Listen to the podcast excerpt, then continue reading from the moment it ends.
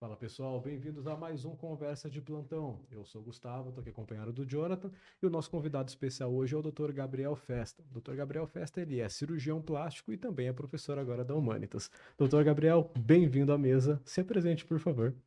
Obrigado pelo convite. Primeira vez que eu estou num podcast aí com vocês, né? Na verdade, não só com vocês, né? Na, na vida mesmo. E, bom, falar um pouquinho de mim. É, meu nome é Gabriel, eu sou uma pessoa extremamente alegre, gosto muito de conversar, sou bastante religioso também, sou pai de família, tenho duas meninas, sou um pai babão. e como profissional, eu busco ajudar as pessoas a se sentirem melhor com a sua aparência, para que elas consigam aproveitar melhor a vida. Né? Então a gente faz isso através da cirurgia plástica.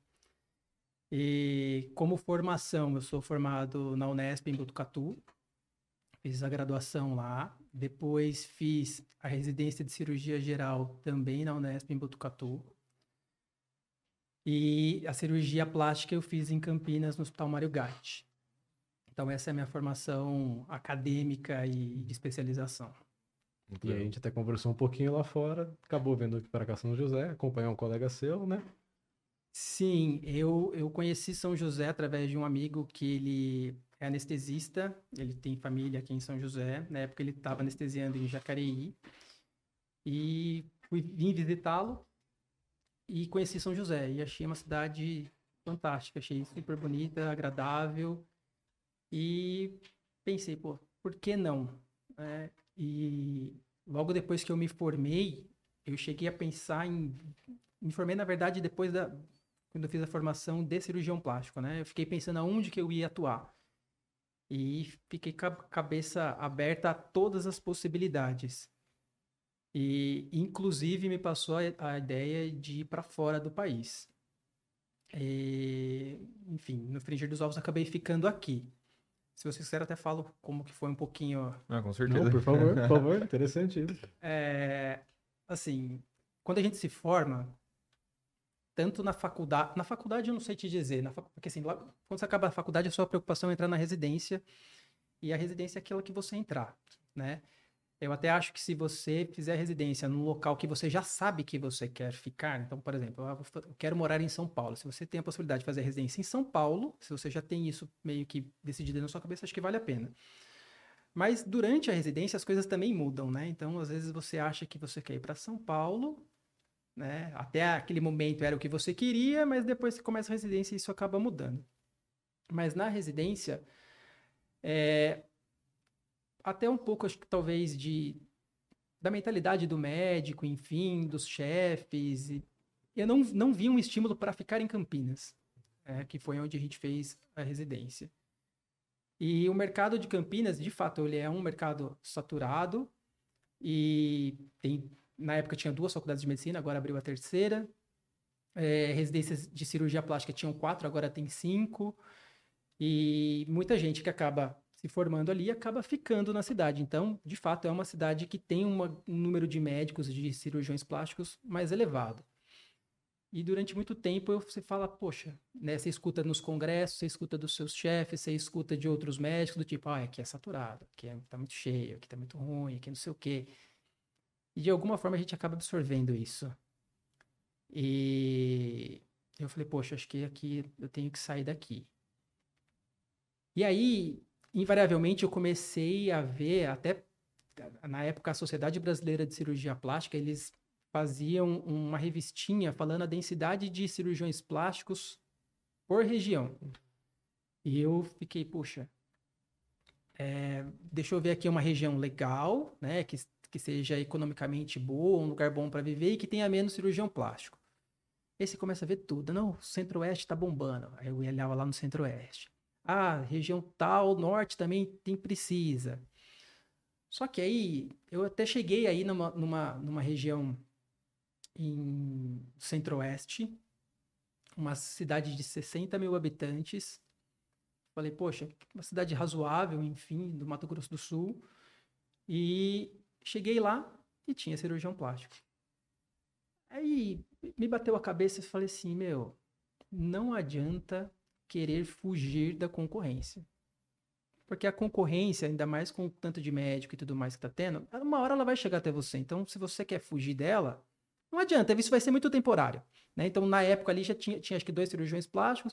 Depois eu sei que um amigo meu foi para lá, começou a atender lá. Enfim, então, assim, as coisas, o Brasil vai absorvendo esses profissionais de alguma forma. E aí eu cheguei até a pensar em ir para fora. É, cheguei a começar até a fazer revalidação de diploma para. Pensei até no. O que eu mais queria na época era Dubai. Comecei a fazer revalidação do diploma tal. E eu cheguei a apresentar um, um, um trabalho no Congresso de Dubai. Foi um trabalho que eu mandei para fazer. É, como que eu posso dizer? Era para ser um, um trabalho de pôster, uhum. mas eles pediram para fazer via oral. via oral. E aí fiz tal, não sei se foi por conta disso ou não, eu sei que chegou até mim uma proposta da Arábia Saudita. E era uma proposta razoável, assim, em termos de salário tal, pagava estadia, viagem para você ir voltar do Brasil e não sei o quê. Aí eu falei, meu, mas não é isso que eu quero. Né? Eu falei assim, chega uma hora que você tem que esquecer um pouco o mercado de trabalho, né? E ver o que, que você quer além do mercado de trabalho. E conheci São José por um amigo. Achei São José uma cidade legal, fantástica, bonita, próxima de aeroportos, é, próximo da, da, da, minha cidade natal, de Campinas, dos meus familiares. E vim meio com a cara e com a coragem. Inicialmente comecei alugando, subalocando um período de uma sala e agora tô com meu consultório, enfim. E também faz dois, três anos, é, pouco mais de dois anos que eu dou aula na Humanitas como preceptor do, do, laboratório de atividades de vocês. Nossa, caramba, eu não sabia dessa. Eu achei que era recente até essa ida para Humanitas, mas que legal. Não, já tô, eu tô, acho que desde, desde a primeira turma, é, de, eu tô dando aula desde a da, da, da turma 1 quando ela começou no, no internato. Exato. É isso. É, tá certinho, dá dois anos que eles formaram agora. É, é isso aí. Legal. E como foi esse processo assim até o Mantas? Ó, vocês têm que ir me cortando que eu falo bastante. Ah, não? Não, é, mas é pra você falar mesmo. Aqui é pra você falar, a gente só ouve. Exato. E como foi esse processo pra, pra você chegar até o Mantas? Então, eu sempre gostei de, de ensinar. Na época da faculdade, e que eu era residente, então, quando passavam os internos nos estágios da cirurgia e tal, eu sempre é, ensinava, fazer procedimento, parte teórica, assim, sempre gostei disso. E quando eu vim para São José, como eu vim com a cara e com a coragem, falei, bom, eu preciso ganhar dinheiro de alguma forma, e uma das formas que eu gostaria era de ensinar, porque é uma coisa que eu sempre gostei. E aí entrei em contato com uma amiga, também anestesista, que é da cidade, e falei, olha, sabe como é que é, se conhece alguém que, que esteja ali na Humanitas e na IMB, que eram as, as duas faculdades que tinham aberto aqui. E aí ela falou, ah, eu tenho um contato, tal, vamos ver, né? E aí depois de, acho que depois de mais de ano, ela falou, olha, tem uma oportunidade. E eu vou para lá também, você não quer ir comigo? Aí eu falei, beleza, vamos lá. E a princípio era, era havia até a possibilidade de tentar fazer a, o, o ensino mais da parte de cirurgia, mas por incompatibilidade de agendas, enfim, acabei que eu fico mais com a parte de urgência e emergência e também tem um pouco da, da atenção básica que eu ajudo nas aulas. Você por isso. Muito bacana. Pena que não deu pra entrar em cirurgia, né? Porque teria feito essa matéria um pouco melhor pra mim. Mas é... eu gostei muito do, de trazer para cá essa experiência que você falou de, de ir para Dubai, apresentar trabalho, é, você consegue passar mais ou menos para a gente como que funciona? Você foi, apresentou e recebeu uma proposta da Arábia Saudita. Como que funciona? Você já termina, terminaria de validar o seu diploma lá? Como que é? Então, foi assim. É, eu peguei um, um, um, período ali, logo que eu me formei, que o Brasil estava meio descrente, assim, e querendo ou não, você acaba deixando esse, esses componentes externos te afetarem. Sim. Né? E aí você, a minha, a minha reação inicial foi tentar fugir do problema, né? E, e sempre foi muito atrativo para mim, poxa, morar fora, ter uma experiência de vida, enfim, eu acho que isso de fato é, é importante. Mas é, foi no meu último ano de residência que eu já estava pensando nisso, poxa, para onde que eu vou tal. Aí eu vi que Dubai era uma região que para fazer a validação do diploma era mais tranquila, porque eu Uhum. falei, meu, eu não quero fazer toda a revalidação de- do diploma novamente, fazer residência novamente, enfim. Falei, poxa, já passei por muita coisa, eu não queria fazer tudo. Sim. Sabia que lá era um pouco mais fácil. E aí, falei, bom, e descobri que tinha um, um congresso lá. Ser, era o primeiro congresso eh, de cirurgia plástica lá de Dubai. Que inclusive era um, é um brasileiro que, que meio que encabeçou esse, esse, esse congresso. E aí eu falei, bom, já estava fazendo um trabalho, falei, bom, vou passar para o inglês e tal, e vou mandar para lá. E aí eles falaram assim, bom, gostamos tal, você apresenta aqui? Foi até uma surpresa. Eu falei, bom, agora não tem nem como voltar Uhum. atrás. Vamos, né? E aí fui eu e a Cecília, na época, é, ela é minha esposa, ela também é cirurgiã plástica, a gente opera juntos. E fui lá, apresentei, e aí você acaba conhecendo algumas pessoas.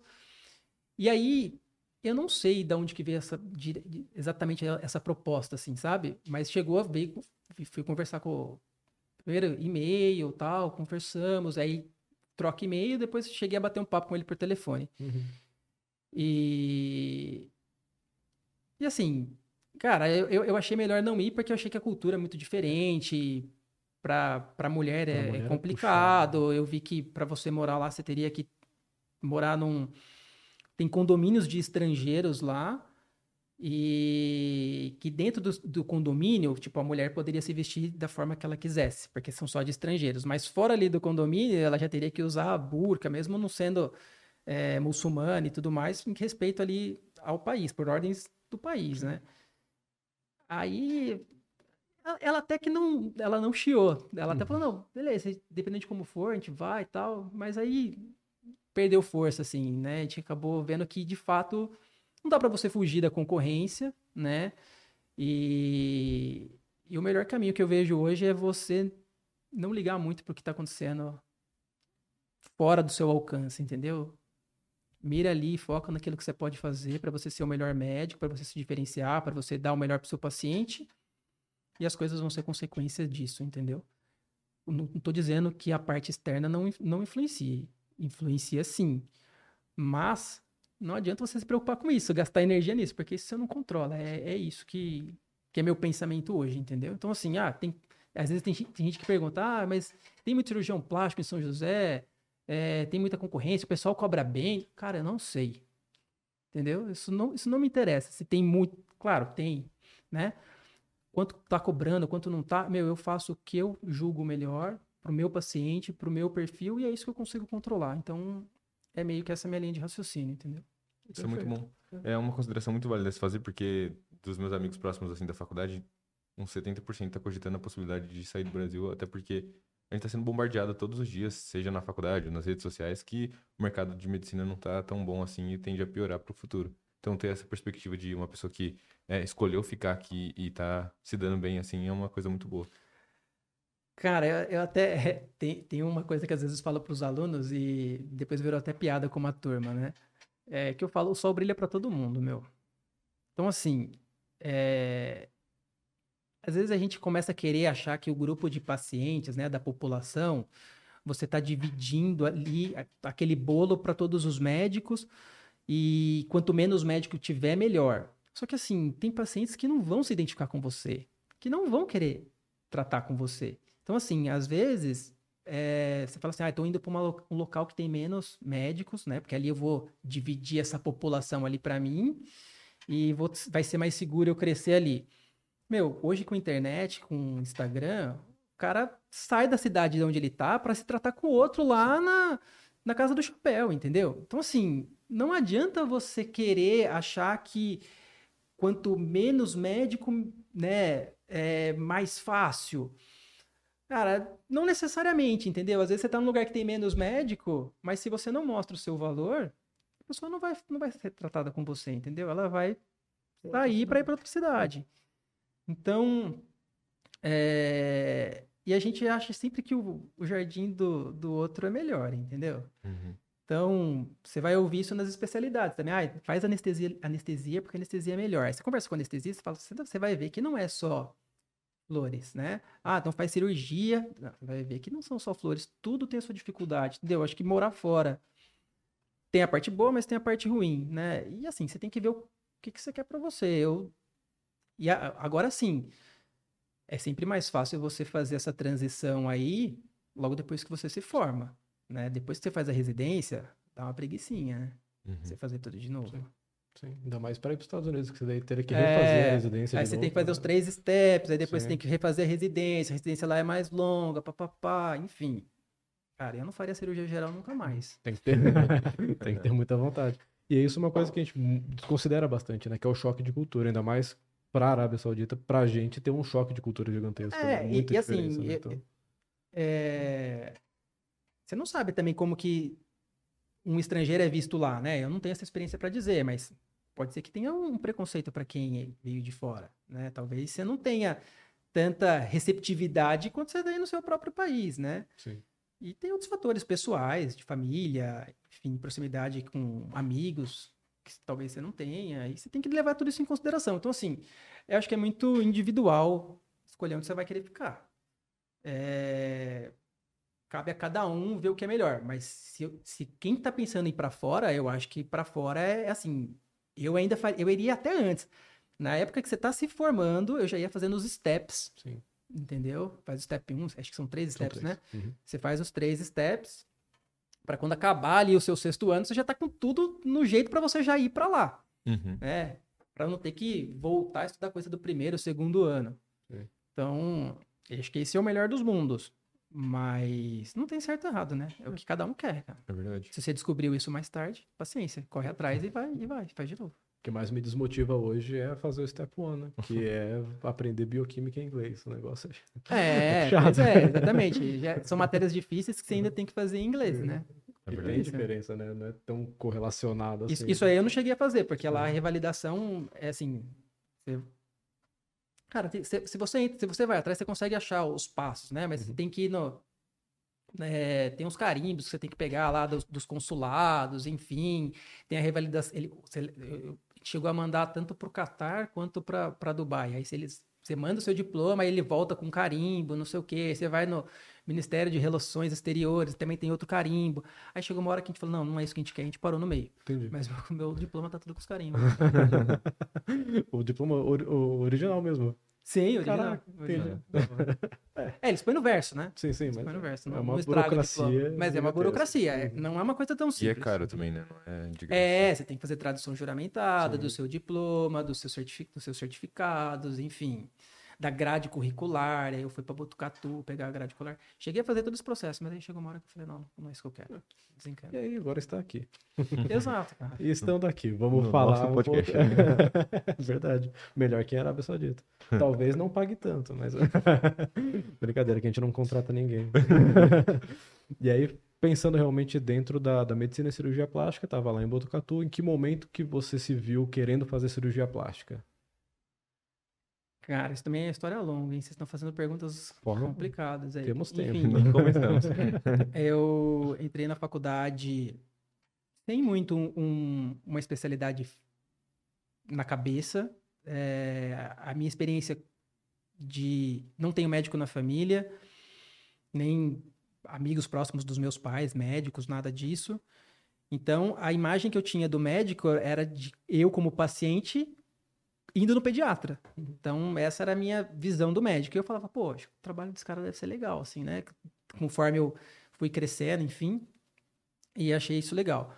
Mas eu, quando eu, gostava muito de matemática, então eu fui fazer colégio técnico em eletroeletrônica, fiz colégio técnico, não gostei, tive essa certeza no estágio. Aí eu falei, poxa, não vou prestar engenharia, quero que eu, o caminho natural. Eu vou prestar o quê agora? E fui fazer cursinho. E aí no cursinho, como tinha mais eh, matérias, enfim, da parte da- de biologia, química, que eu tinha pouco no colégio técnico, foi aí que eu decidi a medicina. E aí quando eu entrei na medicina, eu percebi que a minha imagem de médico era da parte do pediatra. Então, e eu sempre gostei muito de criança. E então era uma coisa que eu tinha ali. Mas conforme você vai passando nos estágios, as coisas vão mudando. Eu imagino que com vocês deve ser mais ou menos a mesma coisa. E Aí eu percebi que, pô, eu gosto muito de criança, mas eu não gostava de ter relação médico-paciente com a mãe, né? Porque a relação médico-paciente não é com a criança, Sim, sim. é com a mãe. Eu falei, poxa, isso eu não, não gosto. E também criança doente era uma coisa que pra mim era meio sofrido assim, sabe? Principalmente doenças graves, enfim. E aí eu fui descartando. E eu gostava bastante da parte, eu sou um cirurgião di- diferente nesse sentido, porque eu gostava de clínica. Uhum. Eu gostava de estudar clínica, achava legal, principalmente a parte de urgência. E e o que eu mais gostei, né, quando chegou no sexto ano, eu, de todas as matérias que eu mais gostei, foi urologia. E eu fui fazer cirurgia geral para fazer uro. Uhum. Falei, puta, é uro que eu quero fazer, é uro que eu quero fazer. Porque eu falei, pô, eu gostava da parte clínica da urologia, né? É, de tratar impotência, é, de incontinência urinária, tal, alguns tratamentos clínicos, e achava legal também a parte cirúrgica e principalmente de transplante. E aí fui fazer cirurgia geral, e embora gostando muito de urgência, emergência, trauma, eu percebi aos poucos que é gostoso estudar, mas não é gostoso atuar nessa área. É, porque você não tem uma rotina, né? A urgência e emergência, cara, você tá de peito aberto ali para qualquer coisa que possa acontecer. E eu falei, poxa, é importante ter uma rotina. né? Então, assim, embora eu gostasse muito de estudar, isso na prática eu percebi que era uma vida muito sofrida. E acabei me desvencilhando da parte de urgência e emergência. E aí, bom, a urologia ainda estava de pé. No estágio da urologia, na- durante a residência, não foi um estágio que eu me encantava. Embora muitos residentes falem, pô, o estágio da ura é animal, que delícia, não sei o quê. Eu não achei tudo isso, porque assim, a gente operava bastante, fazia postectomia, orquiectomia, enfim, vaséia, um monte de coisa. Mas eu falei, meu, não é isso que eu quero. E aí chegou no meu último estágio do R1, eu não sabia o que eu queria. E meu último estágio do R1 foi plástica. E aí na plástica eu passei, assim, falei, ah, vamos ver qual é que é. Não, não botava muita fé, mas foi aonde eu percebia que o meu perfil mais se encaixava. Porque você, na cirurgia plástica, diferente das outras cirurgias em que existe assim uma, uma preocupação em fazer as coisas rápido, né? Não, vamos lá, é, resolveu, resolveu, tá bom, tá ótimo, o bom, o, a gente sempre, escutava isso, né? O ótimo é inimigo do bom, não queira ficar mexendo não, você já tá bom, pronto, vamos fechar, fecha rápido e vamos embora. Uhum. Né? Na cirurgia plástica, não. Já começa que os residentes já chegavam lá, ligava a musiquinha, né? Pegava o banco para operar, operava com calma, com um desejo daquilo ali ficar o melhor possível. E se não ficasse o melhor possível, ia lá e fazia de novo. Desmontava e fazia de novo. Eu falei, puta, é isso que eu quero. E aí ficou mais claro ainda quando na residência, é, porque, querendo ou não também, né, como eu sempre falo, a gente acaba pegando algumas coisas que a gente escuta e toma como verdade, né? Então, dentro da medicina, a cirurgia plástica tem muito preconceito, Uhum. né? Ah, ah, esse é cirurgião plástico, né? É, é- isso não é médico, Uhum, né? É, só quer saber da parte estética e não sei o quê. Só que ver a melhora que a cirurgia plástica causa numa pessoa, cara, é um negócio de outro mundo, Uhum. entendeu? Então, assim, você vê uma, uma paciente que chegou mal, triste, não sei o quê, quando ela opera, você vê o sorriso de orelha a orelha, vestindo outras roupas, se comportando de outra forma, falando. Então, assim, é- você percebe que a mudança ali é, vai muito além da cirurgia plástica, muito além da estética. É uma mudança de vida mesmo. E hoje eu tenho claro para mim que isso acontece porque quando você tá, por exemplo, cirurgião vascular, tá? Você tem um Deixa eu ver, cara. Sei lá, não, uma cirurgia- ga- gastrocirurgia. Você tem uma pedra na vesícula, Uhum. né? Você teve uma cólicazinha, descobriu, né? Depois não teve mais a cólica, mas você tem que tirar sua vesícula.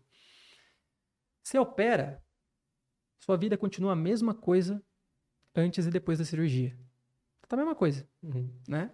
Agora, um paciente que fez uma cirurgia plástica estética, ele vê, acabando a cirurgia, ele já vê a mudança que teve ne- na vida, no corpo dele.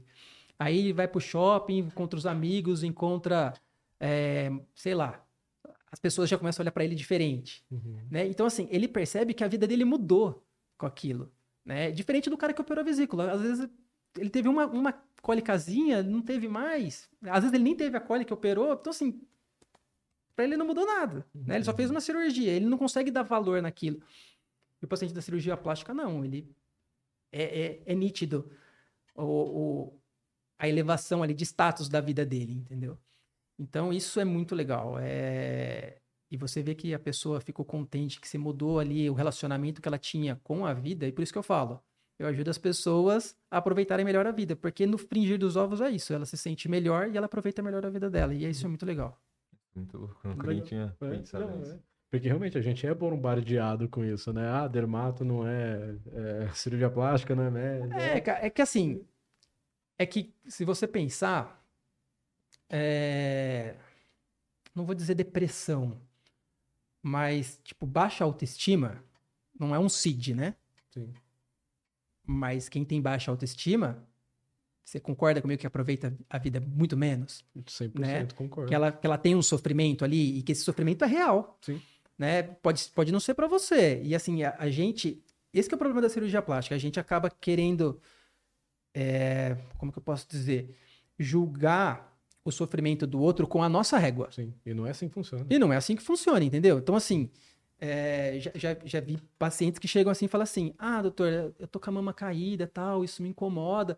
Mas eu já, que nem a minha irmã, fala que isso é bobeira. É bobeira pra ela, entendeu? Sim. Mas pra você isso te incomoda, isso não limita a sua vida, né? Tem gente que não se olha no espelho porque, porque a mama tá caída, tem gente que não olha, que não fica com sutiã perto do, do sem sutiã perto do marido. Isso é muito limitante, né? Limita a vida do casal, limita a vida dela, ela às vezes não usa um biquíni. E, poxa, às vezes ela tá ali cu- cuidando do filho e ela tá preocupada que a mama dela tá caída. Uhum. Então ela não consegue aproveitar aquilo com o filho dela, entendeu? E a partir do momento que você. Então, assim, o que ela quer, na verdade, não é que ela quer ter uma mama em pé. Ela quer, na verdade, se sentir bem para ela conseguir aproveitar as coisas que limitam ela. Uhum. Antigamente limitavam ela e agora não limitam mais depois da cirurgia, entendeu? Então, isso é muito legal e isso é, as pessoas não percebem quando a pessoa fala mal da cirurgia da Uhum. plástica, da estética e tal, porque isso tem importância, cara. E é, é a maior, maior balela é falar assim: ah, não, isso, é- isso estética é supérfluo. Não é. Bobeira, É bobeira, é não nada, cara. Se você sentisse feio, você, você, pô, me sinto mal, tal, você, você entender quem faz a cirurgia.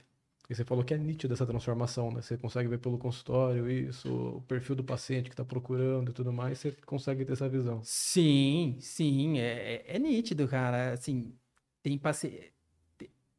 É, é aquilo que eu te falei, é o comportamento da pessoa muda, sabe? É, é, ela chega com um semblante no consultório antes da cirurgia e sai com outro. Uhum. E vestindo outras roupas, se portando de outra forma, conversando de outra maneira. Parece que ela volta a ser quem ela é, Sim. entendeu? É- Devolveu é- a identidade, digamos É. assim. né? a pessoa não, por exemplo, é, rinoplastia, qualquer coisa, né? A pessoa meio que ela não se enxerga ali naquele corpo que tá daquele jeito. Uhum. Ela se enxerga de uma outra forma, né? E quando você consegue restaurar isso de alguma forma, pô, você tem esse match aí, né, entre o que ela tem na ideia dela e do corpo e ela se sente muito melhor. Enfim, é, é nítido, cara. É nítido. É claro que não é pra todo mundo Uhum. Uhum. não é para todo mundo. Eu sempre falo que a, a cirurgia plástica é para quem já. Não vou dizer que. Você vai falar, é, é meio paradoxal isso, né? É, mas assim. Não é para uma pessoa que acha que a cirurgia plástica vai resolver os problemas dela. Uhum. né? A pessoa ela tem que estar disposta a ver que a cirurgia plástica é um meio para ela desfrutar ali da vida. Uhum. Mas assim, é, tem gente que acha que a cirurgia plástica vai resgatar um relacionamento que tá, tá acabando. Uhum. Tem gente que acha que a cirurgia plástica vai dar um novo emprego para ela. né? Ah, eu não, consigo um emprego porque meu nariz é feio. Tem- existe isso. Sim, sim, Por mais sim. bizarro que esteja eu falar isso, né? Que pareça é, coisa de outro mundo. Mas não, existe quem tem essas, essas, essas projeções da cirurgia plástica que são irreais. Então, assim, a cirurgia plástica, ela é um meio que vai te dar uma melhora do seu corpo, da sua aparência e tal, mas o que você faz a partir daí é com você, Uhum. entendeu? Então, se a pessoa acha que vai re- recuperar um relacionamento ou vai conseguir alguma coisa extra ali. Não, mas isso, ela- pode, de fato, se sentir melhor, né? Mais confiante, e isso ajude ela a conseguir um emprego, né? Ou a, ou a conseguir sair, ter um paquera e conseguir paquerar ali de uma forma é, mais descontraída e mais confiante. Isso, de fato, reflita num futuro relacionamento dela? Sim, mas é o que ela faz a partir dali. Não é a cirurgia plástica que fez aquilo. A cirurgia plástica ajudou ela a ter meios É para ela conseguir ferramenta, isso. não é resultado final, Exato. né? Exato. E assim, a, a pessoa tem que estar comprometida a ficar feliz com aquilo ali. Uhum. Entendeu? Porque a cirurgia plástica também tem limites. Sim. Que hum, eu falo, a cirurgia plástica ela não é capaz de fazer você voltar a ter 20 anos. Por exemplo, uma paciente que passou pela, pela, por uma gestação. Então, ela cresceu a mama, né? Cresceu o abdômen, caiu, enfim. Passou os anos. Às vezes ela tem na ideia que agora, com, sei lá, com 35 anos, e ela fala, poxa, mas meu corpo era tão bonito com 20.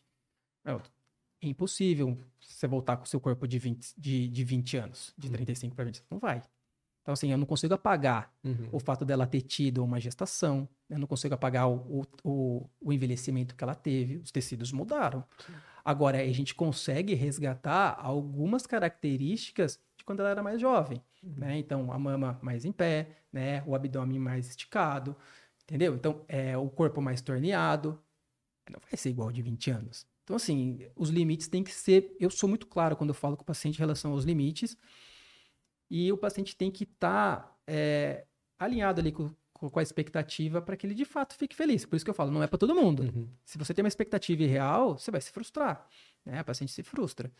E acho que esse relacionamento aí que o médico tem que ter com o paciente tem que ser muito aberto e franco. E eu falo, ó, isso melhora, isso não melhora. Né? Para você, a gente chegaria mais ou menos nisso. Tá ok? Né? Às vezes você não consegue chegar no 10, Sim. mas você consegue chegar no 9. Mas se a paciente está esperando o 7, ótimo. Perfeito. Uhum. Entendeu? Então, assim, é, é meio que isso. Eu acho que dentro da cirurgia plástica, a parte mais difícil é essa, esse alinhamento aí de expectativa. Tendo isso em mente, já chegou em algum momento você negar um paciente que você acha que não estava com é, estado psicológico suficiente- suficientemente bom para passar por uma cirurgia plástica? Já, já, mais de uma vez. Assim, é, tem pacientes, já, já chegou pacientes que passaram por vários médicos, né? E aí passa comigo também. E já chegou a falar assim: ah, mas passei com todos os médicos, eles falaram que dá pra fazer. Eu falo: olha, eu acho que não dá pra fazer. Eu acho que, na minha opinião, seu corpo, né? sua- essa sua queixa, é, a melhora que teria é muito pequena, né? A sua expectativa de melhora é muito grande, né? E nenhuma técnica cirúrgica vai te proporcionar isso. Então, eu, eu acho que você não deve operar. Ah, mas qual que é o seu valor? Qual que é o seu preço? Não, você não tá entendendo. Eu não, não indico a cirurgia para você. Isso acontece. Uhum. Isso acontece. É assim, não, não é a maioria das, das pacientes, tá? Mas tem que ter isso. Tem que ter um, um, um- O paciente tem que ir com a cara do médico e o médico tem que ir com a cara do paciente, né? Tem que bater ali o santo e, e, e tem que ter esse entendimento, né? Do que o médico pode fazer por você. E, o- e o médico também é importante entender que o paciente compreendeu aquilo. Se o paciente não compreendeu, é frustração na certa, entendeu? Uhum. É Sentido. isso aí. E até, até para minha área, né? Como eu, juiz considero né, a, a medicina meio, mas a parte estética da cirurgia plástica como resultado de fim mesmo, né? É aquilo. Para o paciente se frustrar e acabar processando, precisa realmente passar por essa relação médico-paciente muito boa, estabelecer os limites e mostrar que tem né, a, limitação da, da cirurgia plástica para isso não virar uma dor de cabeça para o médico ainda maior mais para frente. Sim, né? sim. É, essa, essa parte da judicialização, é assim, o, a gente sabe que para fins práticos o, o juiz tem esse entendimento que você acabou de falar, né? de Uhum. Que, que seria uma medicina de fim. Mas esse é o entendimento dele. Sim. A grande verdade é que é de meio, como qualquer outra. Né? Eu, eu, e eu sou muito claro isso para os pacientes. Eu falo assim, olha, para a gente ter um bom resultado, tem a parte que cabe ao médico, da gente escolher a melhor técnica, né? De fazer todo o cuidado pré-operatório, né? Fazer, fazer a melhor estratégia cirúrgica para atingir um resultado ali que você julga bonito. Tem a parte de, do paciente, de se cuidar no pré-operatório e também no pós-operatório, fazer as recomendações, às vezes perder peso, Uhum. fazer uma dieta melhor para complementar o tratamento, enfim. Mas tem a parte que a gente não controla, Sim. que nem o médico nem o paciente controla, né? Que Uhum. eu posso fazer tudo certo, o paciente pode fazer tudo certo e ainda assim ter alguma, algum problema, alguma coisa. Sim. Então, no fringir dos ovos, é uma medicina de meio como outra qualquer. Uhum. Entendeu? E tudo bem. É, pro juiz é uma coisa, mas ali pro médico paciente, é isso que acontece. Né? E se de fato tiver alguma intercorrência, alguma coisa do tipo, é importante que ela saiba, né? Sim. E que o médico tá ali preparado para contornar aquilo da melhor maneira possível. A grande maioria de complicações cirúrgicas é, como, claro, toda cirurgia tem risco, né? Mas a grande maioria das complicações cirúrgicas não vai fazer com que a paciente é, tenha um resultado desastroso. A maioria delas vai só prolongar o tratamento até ela chegar no resultado que ela quer. Então, assim, é, aí abrir um ponto. Ah, abrir um ponto, a cicatriz vai ficar mais feia por um tempo tal, depois a gente vai lá e corrige essa cicatriz. Né? Ah, teve um, um sofrimento ali do tecido, a gente vai ter que desbridar esse tecido, vai esperar, recompor, enfim, depois a gente vai lá, dependendo de como for, faz um outro tratamento, expansor, enfim, e, e, e melhora aquilo. Então, assim, você vai ter um, um tratamento mais estendido, mas isso não quer dizer que o seu resultado foi por água abaixo. Sim. Né? Ah, e, a- até porque às vezes você precisa de uma, duas, três cirurgias para chegar num, num resultado. Claro, isso é- tem que ser conversado com o paciente, Sim. cada caso é um caso, Uhum. né? Mas é isso. Então, se tiver algum problema, calma. Uhum. Estamos aqui, a gente sabe, né? O médico, o cirurgião plástico sabe passar por essas intercorrências, vai conduzir a paciente da melhor forma e uma, uma hora o resultado chega. É isso. Nossa, muito legal. É, e voltando lá para sua formação, você falou que fez a cirurgia geral lá na Unesp, e aí você decidiu pela cirurgia plástica no, num dos últimos estágios, assim. Sim. E aí você foi para Campinas fazer cirurgia plástica. Sim. Fui para Campinas. Eu, eu fiz geral lá em Botucatu, foi onde me formei. Na época eu passei tanto em Botucatu quanto na USP Ribeirão. E fui visitar a USP Ribeirão, enfim, um excelente serviço e tal.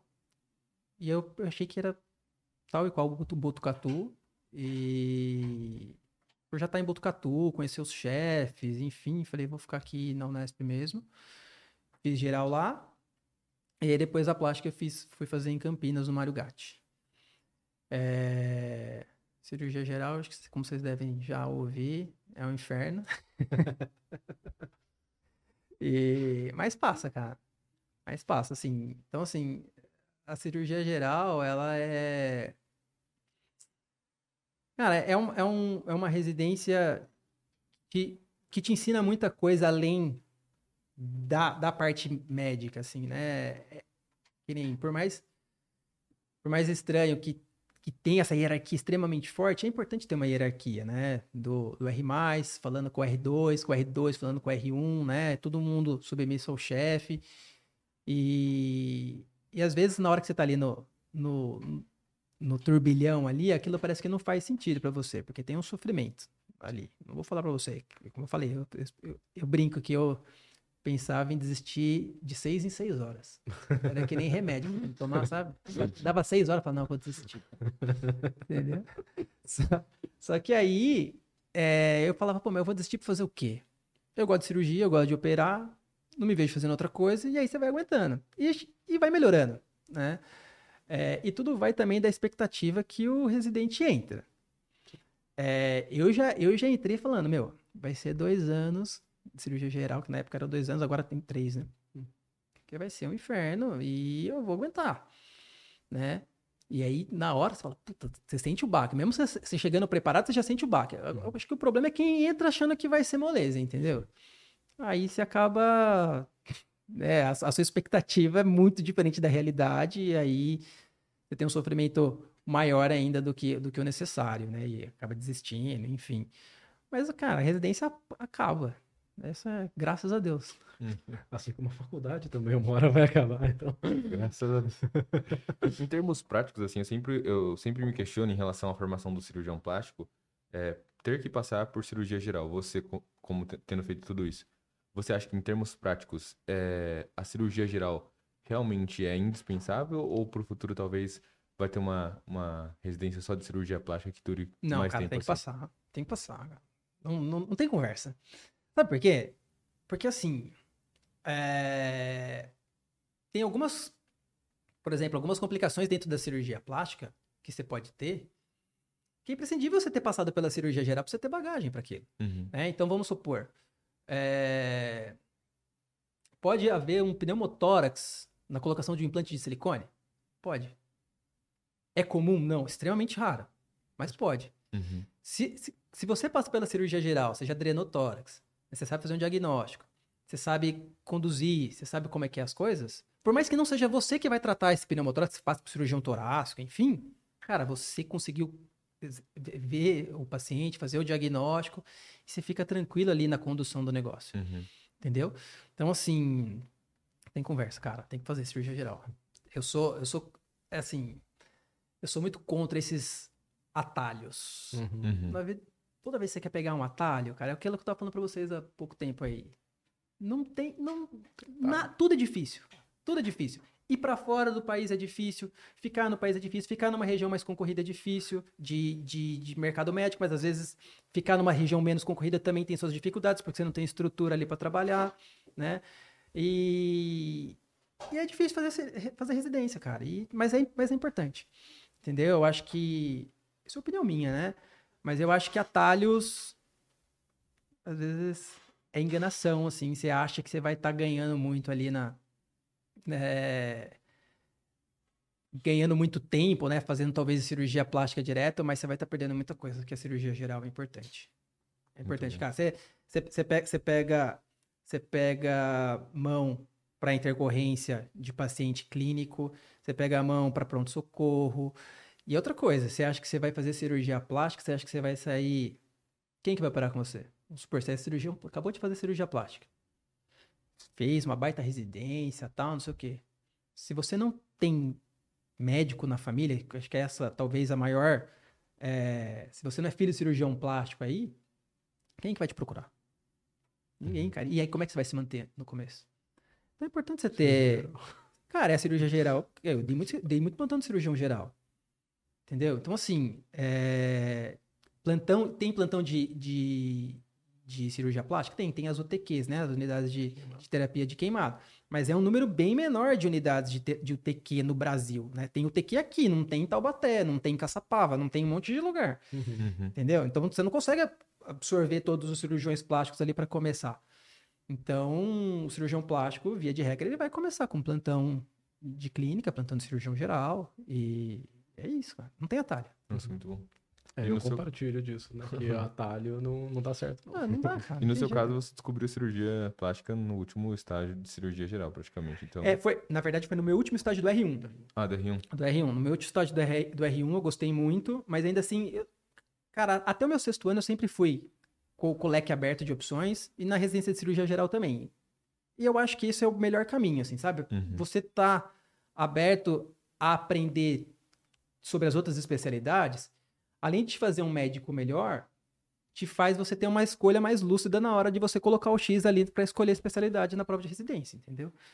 Então, quando eu fui lá escolher a cirurgia plástica, é, eu fui consciente do que eu estava fazendo. E também, você vai, cara, independente do que você for fazer de cirurgia, de, de especialidade, vai ter gente que. As pessoas vão palpitar. Pô, você- ah, vai ser seu pai, a sua mãe, a sua avó, seu amigo, né, o Gustavo. qual- todo mundo vai palpitar. Mas geralmente quando vai palpitar é para falar que é ruim. Uhum. Ninguém vai falar que é bom. Nunca ninguém incentiva, né? Nunca ninguém incentiva, cara. Nunca ninguém incentiva. Então, você- então, assim, eu escutei muito. Ah, pô, mas tem. Vai fazer cirurgia plástica? O pessoal da URO falava pra mim. Pô, tem muito cirurgião plástico aí, dando plantão de, de pronto-socorro. Bom, cara, mas também tem muito urologista que também não tá feliz, que tá, que tá, que tá fora da área, né? Isso acontece com todo mundo, entendeu? Então, você não pode... De, esses estigmas, essas, essas, esses rótulos que colocam, meu, isso que eu falo, não, não fica pensando muito no que os... Foca no que você pode fazer, entendeu? Uhum. Porque você começa a escutar os outros, ah, eu vou, eu vou me guiar pelo mercado de trabalho. Ah, não, não vou fazer plástica porque tem judicialização. Ah, não vou fazer isso. Cara, você pode se guiar por dois, duas formas. Ou se guia pelo seu medo, ou pelo seu desejo. Uhum. Eu acho que é bem melhor você se guiar pelo seu desejo, cara. Se você toma as, as decisões por medo, ah, eu, eu vou para essa região aqui porque eu tô fugindo da concorrência. Eu vou escolher essa especialidade porque essa especialidade paga melhor. Eu vou especialidade porque tem menos. Vou- você acha que você vai ter menos dificuldade, mas você não gosta, cara. Você tá fugindo dos problemas e os problemas vão chegar ali. Não pense que as outras especialidades não tenham, que as outras regiões não tenham. Tudo tem problema, tudo, tudo é difícil. Então foca no que você quer, cara. Foca no que você quer e vai. É isso. E o, e o sol brilha pra todo mundo, cara. Aquela que eu falo. Muito bom. Cara, esse é o recado que acho que tem que ficar na cabeça de todo mundo. Repetir, repetir, repetir, porque. Cara, assim. Não vai ser fácil, cara. Não, mas nunca é. Se- Sempre, todo, todo o caminho é difícil. A gente sempre acha que às vezes quer fugir do problema e o problema te faz querer a casca, entendeu? Você passa na cirurgia geral, pô, você, você entra um moleque, você sai de lá, você acha que você é o Rambo, entendeu? Porque você aguenta, você fala, cara, não- como que eu aguentei tudo isso? Então, assim, os problemas, as dificuldades vão te criando casca. Quando você tem, depois você tiver na sua vida de formado ali, exercendo já de fato a especialidade que você quer, quando você tiver algum problema, esse problema vai ser é um pedregulho ali, não é mais uma pedra gigante que você achava que você não ia passar. Então isso ajuda, claro, mas, mas não imagine que os problemas vão continuar, as dificuldades vão ter e assim é o resto da vida. Não dá pra ter ilusão que vai ficar fácil, fácil, fácil. né? Não, não. E, e quanto, e quanto mais. Quanto mais você vai subindo ali, os problemas vão ficando cada vez maiores, Sim, né? Sem dúvida. Você não, cê não, cê não se assusta mais que você já passou, mas você vai para ter outros. É sempre proporcional, né? É. Mas é importante fazer residência de cirurgia geral, é um baita aprendizado. Mas eu não parei de novo. já Você deu. já teve o seu aprendizado, vamos lá, Já calma. Pra mim já, pra mim já deu. E você comentou sobre pronto-socorro de queimados. É, você chegou a trabalhar? Eu, eu, eu ainda hoje sou da, da equipe da, da UTQ de, daqui de São José. E é, a, a UTQ ela é uma unidade de terapia de queimados, né? Dentro dela tem os atendimentos que Ah, alguém sofreu uma queimadura ali, procurou a Santa Casa, enfim, vai lá e é atendido. E tem também, ela é, ela é referenciada, então pacientes que grandes queimados que foram, sei lá, aqui da região, Taubaté, Caçapava, enfim, são drenados para lá para serem tratados, né? E aí tem a área de enfermaria, que são os pacientes menos graves, e a área de UTI mesmo. Então, um paciente grande queimado fica ali. E queimadura é um tratamento bem prolongado, é, principalmente dos grandes queimados. Às vezes tem que fazer várias cirurgias, vários desbridamentos, enfim, né? Paciente que chega lá com uma queimadura, mas depois pega uma infecção e tal. Então, mas é isso. Aí é rotina um pouco de, de UTI também. E, e, e- e quem trata a queimadura é o cirurgião plástico. Acho que é. Ah, o pessoal fala que é excelente aqui, né? A unidade de queimadas da Santa Sim. Casa aqui é assim, outro mundo. O pessoal fala que é Não, muito é muito bom. bom, é muito bom. É o Dr. Márcio que, que toca lá, aquele que é o chefe. E é um serviço muito bom, muito, muito organizado. Atendimento é, bo é bom para a cidade, né? Aqui, por exemplo, tem a Petrobras, né? Uma refinaria, um local que pode ter né, Acidentes. acidentes. Na verdade, toda empresa, né? Todo, todo local pode ter queimadura. E a queimadura tá na sua casa também, né? Sim, É, Você sim. tá fritando um ovo, fritando não sei o quê, enfim, se queima. E é importante pra região ter um, ter um, um lugar desse, assim. E como que é trabalhar ali? Cara, assim, lá, lá é, é o tratamento. o- é uma equipe de vários cirurgiões plásticos, né? E dividem ali o, plantões. Uhum. E na cirurgia sempre vai alguém para ajudar. E aí tem plantão, mas é, mas é, uma, é uma unidade ali que tem plantão, tem um cirurgião plástico ali 24 horas. Então, é esquema de plantão. Entendi. É, então, tanto vínculo é, PJ com o hospital, Uhum. você, você recebe também por plantão. É, é basicamente isso. E você faz tudo. Você vê o paciente. depende do um dia de plantão ali que tem a cirurgia, então você vê, vê o paciente, faz a cirurgia. À tarde tem o, o ambulatório, que são os pacientes que já foram de alta e que estão fazendo o curativo, ou os pacientes que não precisaram internar e estão fazendo o tratamento ambulatorial. Uhum. para você ver eles. Enfim, à noite tem que passar a visita de novo, ver como é que tá o paciente, principalmente os pacientes mais graves, prescrição, tudo. Sim, é cuidado de, de UTI, de enfermaria e também tem um ambulatório. E quando tem o paciente que se queimou ali na, na hora e foi para lá, também é, é atendido. Entendi. Interessante, interessante. Uma estrutura bem, bem fechadinha, bem. Sim, é, é, é tudo bem organizado lá, Uhum. cara. Tem tudo horário para tudo. O horário do- da cirurgia é esse, o horário da, da- do ambulatório é esse. Enfim, é, é bem organizado. É legal, sim. São dois perfis de trabalho totalmente diferentes, mas que no fim do dia tem que ter a, a mesma destreza, o mesmo cuidado, o mesmo perfeccionismo. Sim, sim, mas é assim, é, é, uma, é uma coisa que você tem que. Você tem que. O cirurgião plástico que dá. que trabalha na UTQ e trabalha na, na estética, é, são mundos. Embora tenha o mesmo cuidado e tal, não sei o quê, mas são mundos totalmente os- opostos, né? Sim. Você tá ali no, no na cirurgia de, de queimado, é o mundo de reparador. Uhum. E ali é o mundo da estética. E você tem que tomar muito cuidado, porque, vamos supor, você sai ali, se você tava ali na, na, na UTQ, no dia anterior você viu um cara que tava super mal, né? Uma queimadura grave, entubado, tal, não sei o quê, e você tá dando ali o melhor pro seu paciente, e aí depois no dia seguinte você tá com uma paciente que tá reclamando que a mama tá um pouquinho caída. E se você não dosa a sua, a sua percepção ali, você come... você pode querer tender a dizer que aquilo ali que a paciente está se queixando não é Uhum. digno de queixa. É. Porque você tá ali, o seu referencial é o paciente ali que estava super grave por conta de uma queimadura. Uhum. Mas a queixa dela também merece cuidado. Aflige ela. então. Aflige ela. Uhum. Entendeu? Então o cirurgião plástico tem que tomar cuidado para ele não é, banalizar a queixa da estética quando ele trabalha também numa Não, unidade de urgência e emergência, entendeu? Porque a queixa dela é válida, cara. Sim. Entendeu? Não tô falando, não tô querendo dizer que é da mesma coisa, mas se você começar a falar assim, ah, não, pô, o cara tá morrendo ali, olha só, tá só queixando disso que a mama. Cara, mas pra ela tá incomodando muito. É que a gente estava conversando antes da régua. É exato. Você não pode medir o sofrimento dela com a régua do cara que tá na UTQ. Exatamente. Aí realmente não tem como comparar. Exatamente. Eu acho que esse pensamento eu acho que é válido pra medicina, assim, como geral. Porque eu tava, eu tava refletindo isso essa semana, porque eu tô passando no PS, no Clínica Sul, e aí tem alguns pacientes que vão no PS com queixas que são, assim... A, a princípio, você não valoriza tanto a queixa do paciente, o paciente tá falando uma coisa, aí você fala...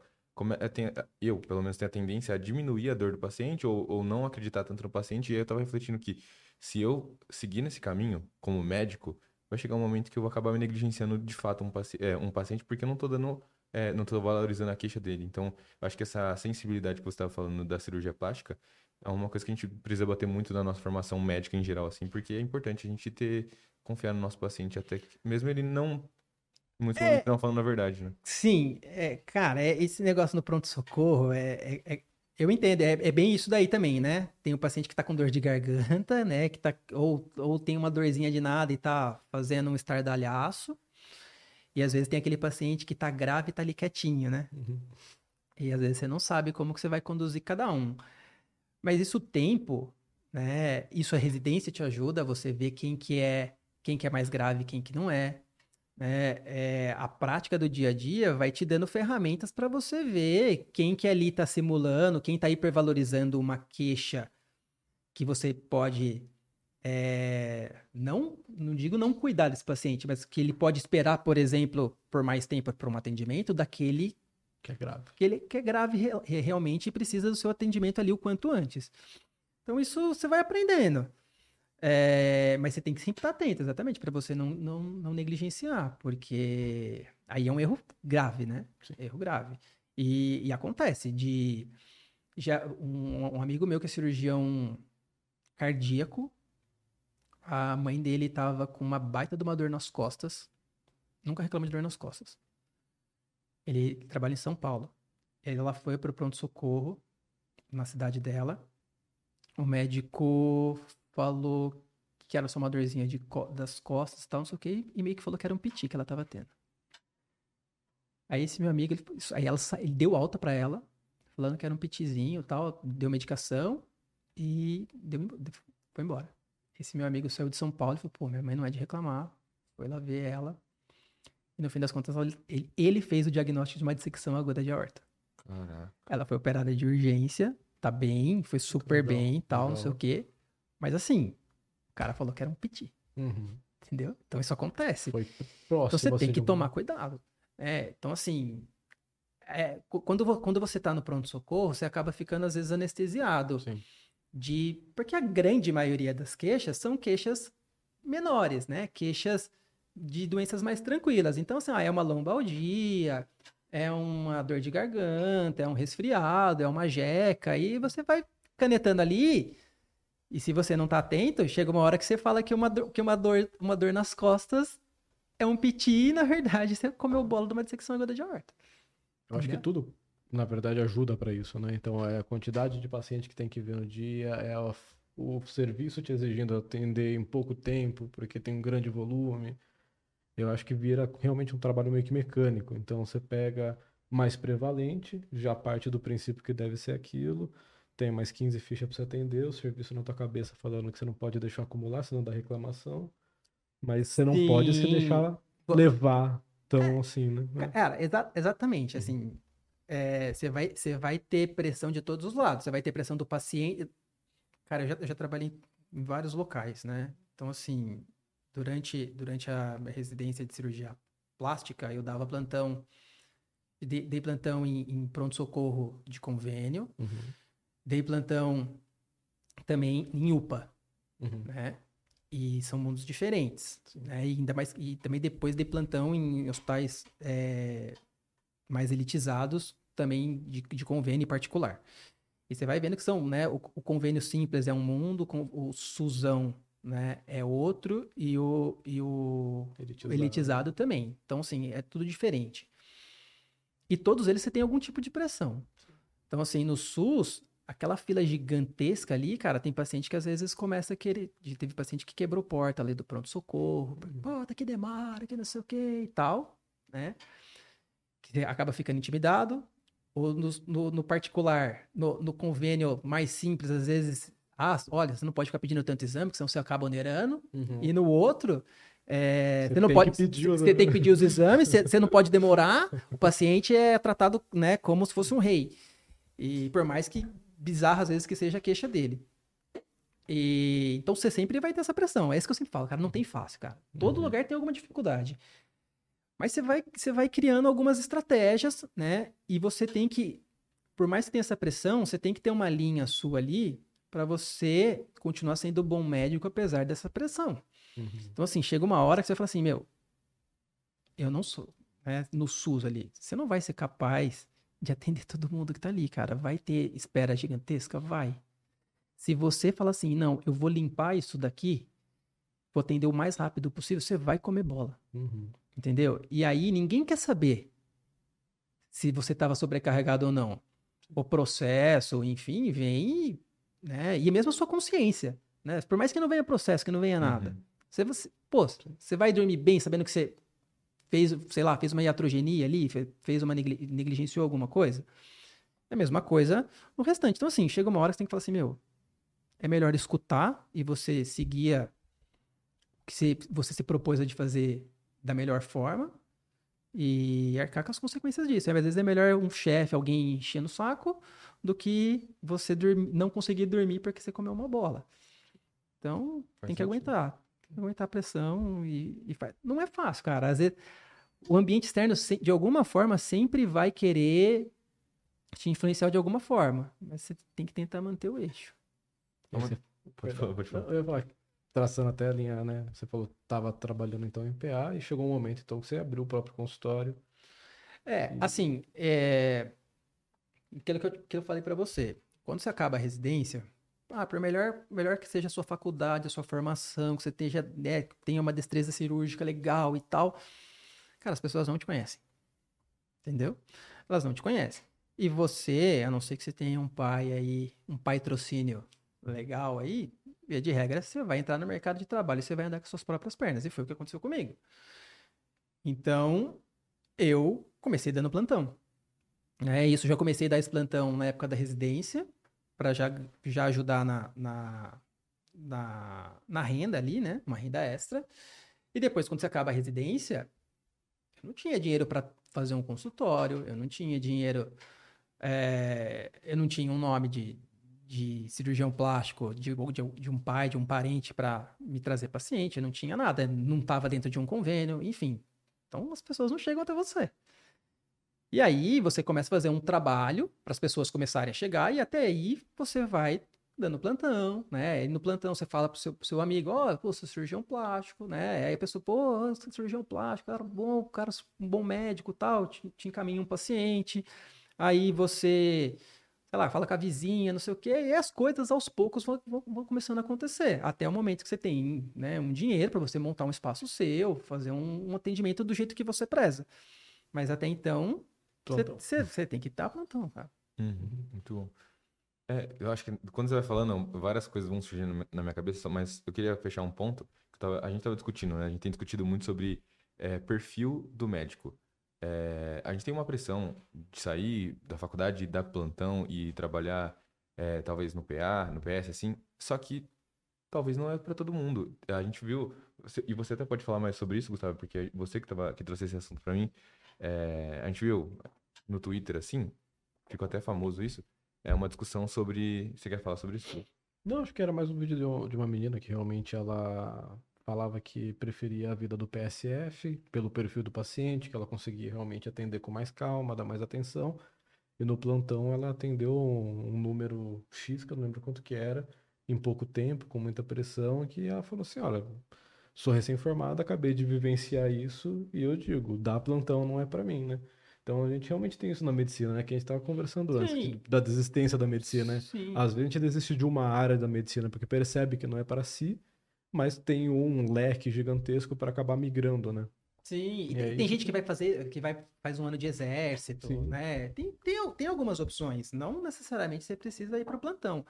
O plantão é o, talvez seja o, o caminho mais, é, que nem PSF, às vezes, você precisa fazer algum concurso, alguma coisa do tipo para você conseguir trabalhar.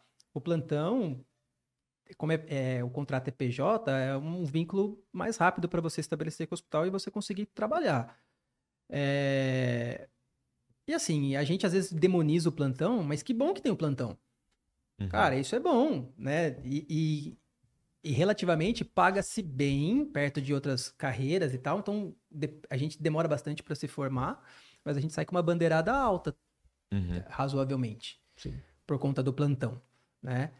É, isso é bom e ruim, porque tem gente que começa a viciar ali no plantão, porque você começa a fazer a conta. Ah, se, eu, se eu fizer tantos plantões, eu vou ganhar X, e aí você acaba desistindo de fazer uma especialidade, desistindo de fazer alguma coisa. Só que a vida de plantão, como tudo na vida, também não é fácil.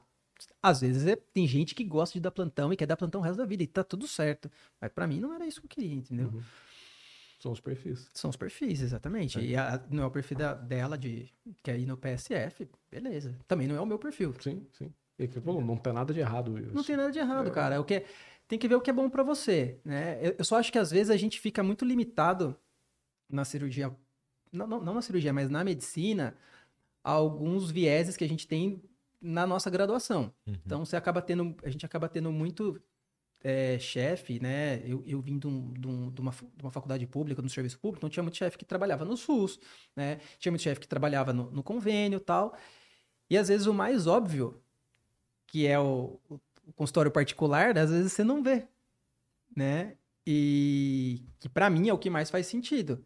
Porque é dentro do consultório particular que eu consigo fazer a minha melhor medicina. Eu, eu sou o melhor médico ali, o meu né? Para mim, né? Eu consigo ser o melhor médico no meu consultório particular. Porque ali eu tô num ambiente que eu, que eu criei, né? Eu tenho tempo de atendimento que eu preconizei. É, eu tenho a remuneração que eu preconizei. Entendeu? E é um ganha-ganha. O paciente, ele paga para você, né, para ter um tratamento, e eu dou o melhor tratamento possível para ele. Né? Eu não estou limitado por tempo, eu não estou limitado por alguma pressão de fazer alguma coisa do convênio, do SUS, ou de não fazer alguma coisa. Né? Ah, está no SUS, você não pode fazer isso porque o custo é X, não tem o exame aqui. Não. No particular, é uma relação muito mais direta e, ao meu ver, para mim é melhor. É a melhor, é a melhor relação que você pode ter com o seu paciente. Não tem nenhum intermediário ali no meio, né? Uhum. Não tem o SUS, não tem o, não tem o, Convênio. o convênio, é você e ele. Então, isso me permite ser o melhor médico. É, para mim é o que mais faz sentido. Como de sempre, não é a verdade para todo mundo. Sim. Mas é, hoje, eu não sei nem qual especialidade eu vou seguir ainda, eu tô várias, cogitando várias, mas eu me vejo também no, no futuro tendo um consultório trabalhando particular, porque pelo, pela experiência que eu tive no SUS, óbvio que o SUS é extremamente importante para muitas coisas e para muitas populações, mas eu acho que eu não, não sentiria paz de trabalhar, por exemplo, num plantão, que eu sei que eu não vou conseguir fazer o que eu posso fazer. Porque tem médico que não consegue nem fazer exame físico no plantão, porque a, a sei lá, o dono, a galera que é chefe assim, tá pressionando muito pra entregar resultado. Eu tive uma experiência, né?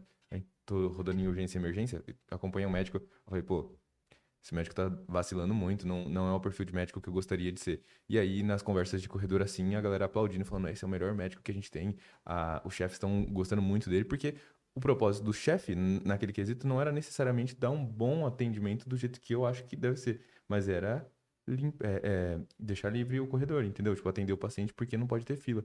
E, e eu fico feliz de, assim, de, de ver o perfil de, de, de médicos como você, porque realmente a gente não tem tanto contato com, com, com isso. Eu acho que está democratizando muito o ensino médico, assim. A gente está tendo contato com médicos que pensam diferente, mas eu acho que a gente sente uma pressão muito, muito forte para seguir é, esses caminhos que já estão traçados, assim, mas que, para mim, não se encaixam no meu perfil. E isso por às vezes ter falta de, de experiências com outros médicos, a gente se desanima com a medicina por achar que a medicina é só isso, é só dar plantão, ou, ou então é só é, trabalhar na UBS, ou só fazer coisas que não se encaixam naquilo que eu gostaria de fazer, entende? Sim, sim. E, a- e assim, é, por um tempo, prin- prin- principalmente na residência, você não vai ter toda a sua- essa, essa autonomia. Sim, impossível. né? Então, Uhum. assim, é, uma coisa que a gente brincava assim na residência, assim, você quer tá certo, você quer, você quer ser feliz.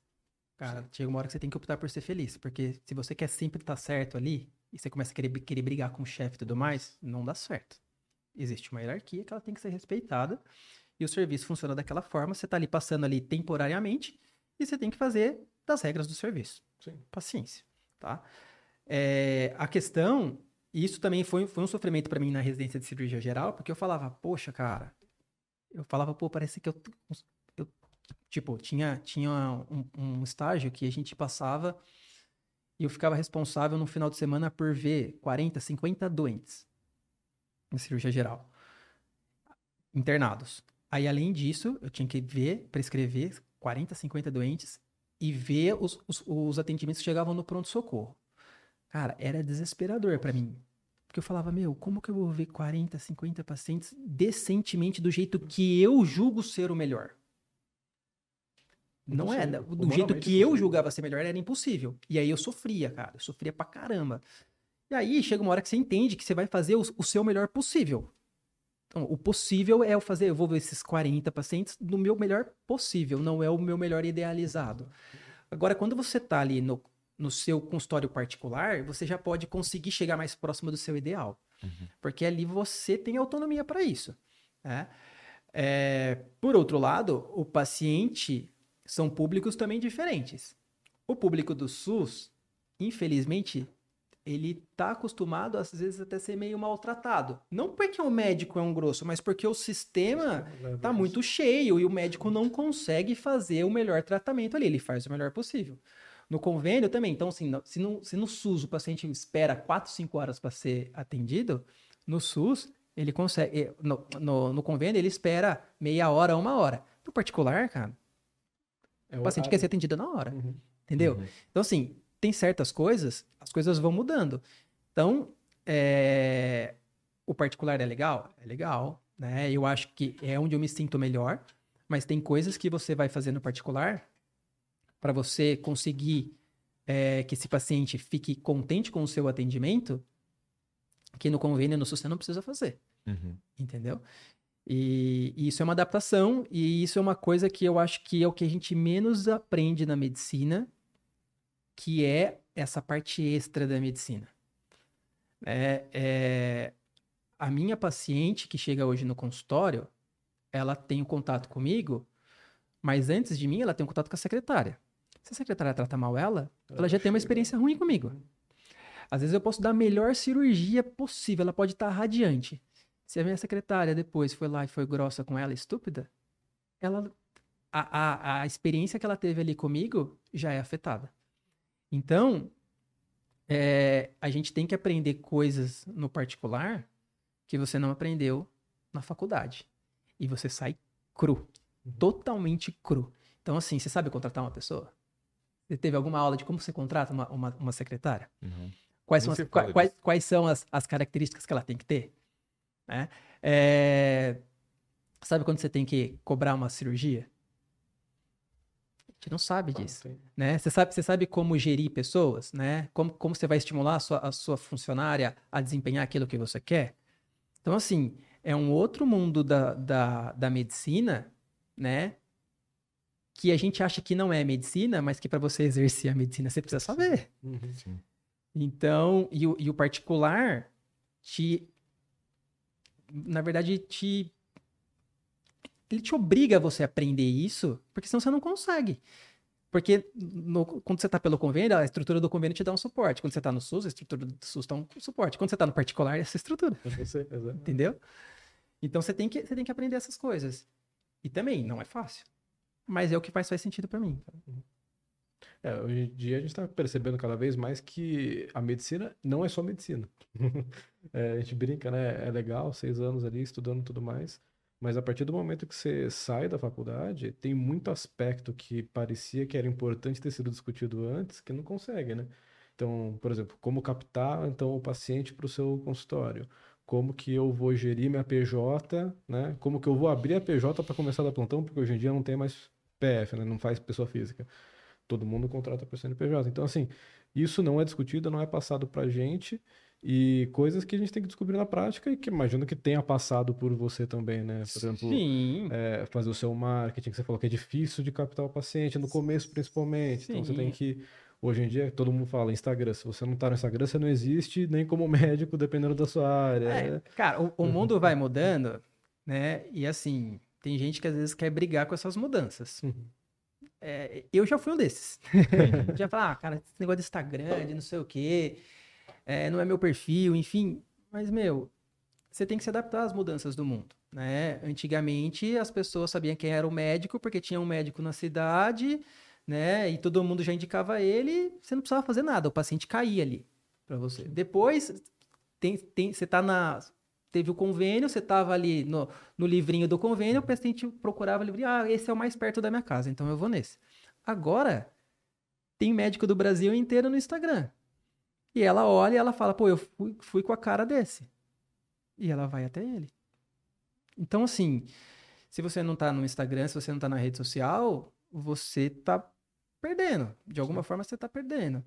E você tem que se expor. E se expor, às vezes, é difícil, né? É, mexe com coisas ali que, às vezes, você não gostaria de fazer. Mas se expor é necessário. Então, as pessoas não te conhecem. E é isso aí. E é cada, com- cada vez mais com médicos aí, cada vez mais vai ter que se expor.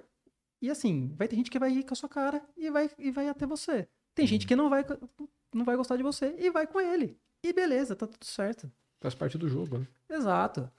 Eu, eu, eu, só, eu acho assim que é, a gente geralmente, principalmente cirurgia plástica, é, a gente, o cirurgião plástico, ele tem um ego ali de querer fazer, ser o melhor cirurgião e de querer competir ali com outro cirurgião. Mas é isso, cara.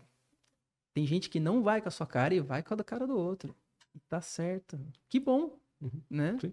É isso. E levando isso em consideração, a gente, eu, eu vi trocando essa ideia com o Gustavo, é, como tem médico fazendo umas loucuras nas redes sociais, assim, e principalmente na sua área de cirurgia plástica, inclusive. É, e aí a gente deu uma olhada no seu perfil, assim, e pelo, pela imagem que você está passando, você é extremamente respeitoso com o que você faz, assim. É extremamente raro ver isso.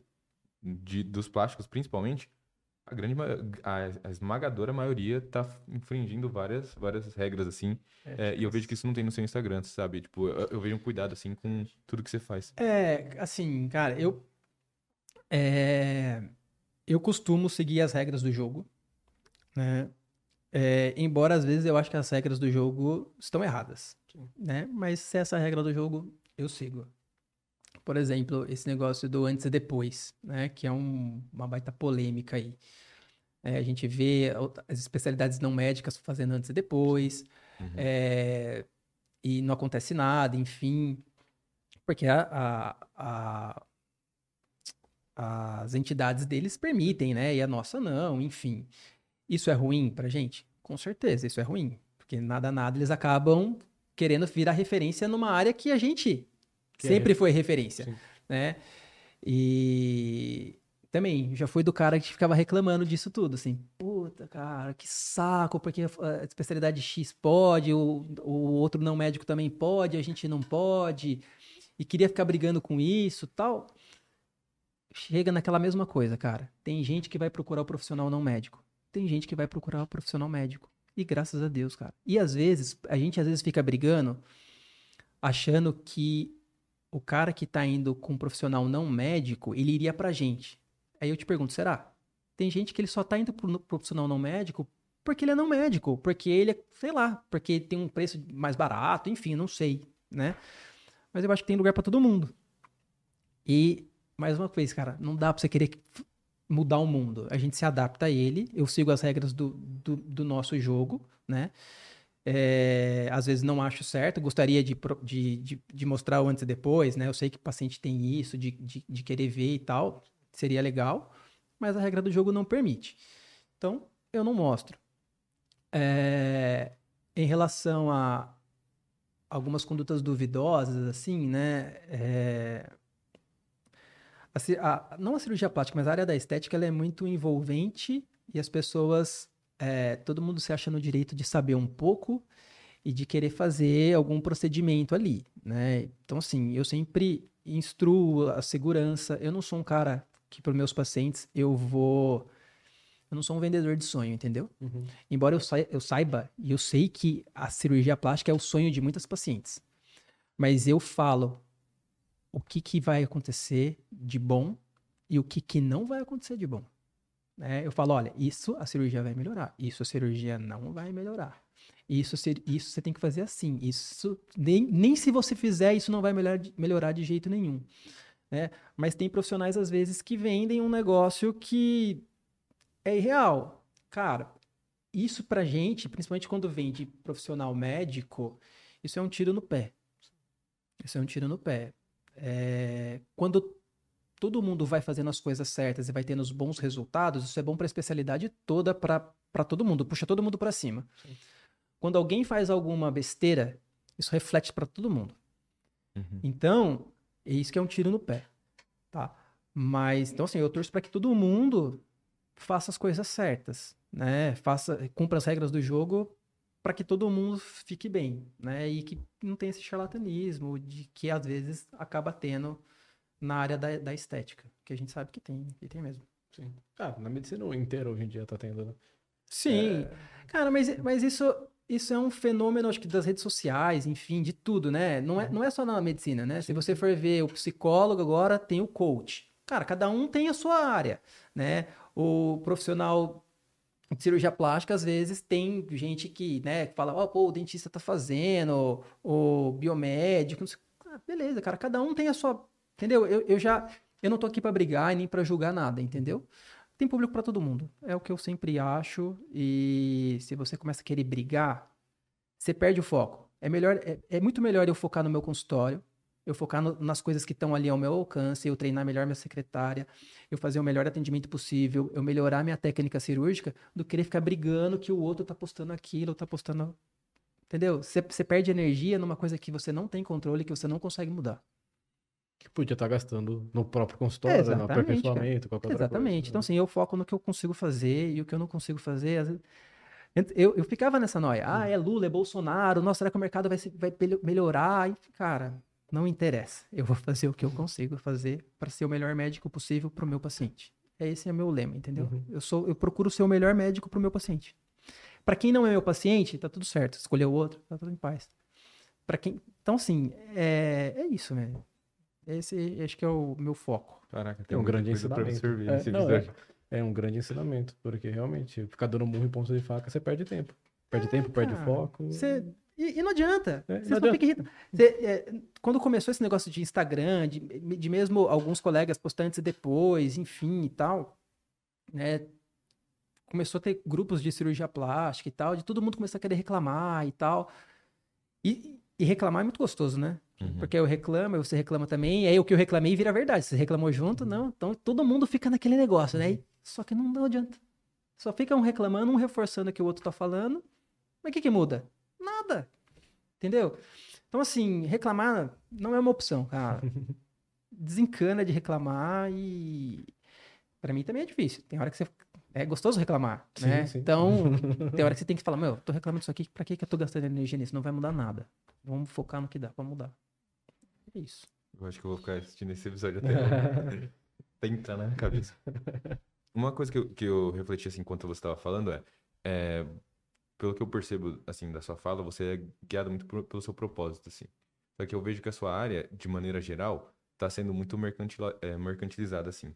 É, e eu vejo uma pressão, pelo menos para nós que estamos nos formando assim, de se pautar muito pela área financeira. E, e pessoalmente eu, eu sinto que é uma, uma reflexão que eu tenho feito nesses últimos dias de como é se pautar tanto pelo financeiro e pelo mercado assim tá me fazendo perder o meu propósito mesmo de vida assim que é fazer uma medicina humanizada uma medicina que eu que eu julgo certo sabe?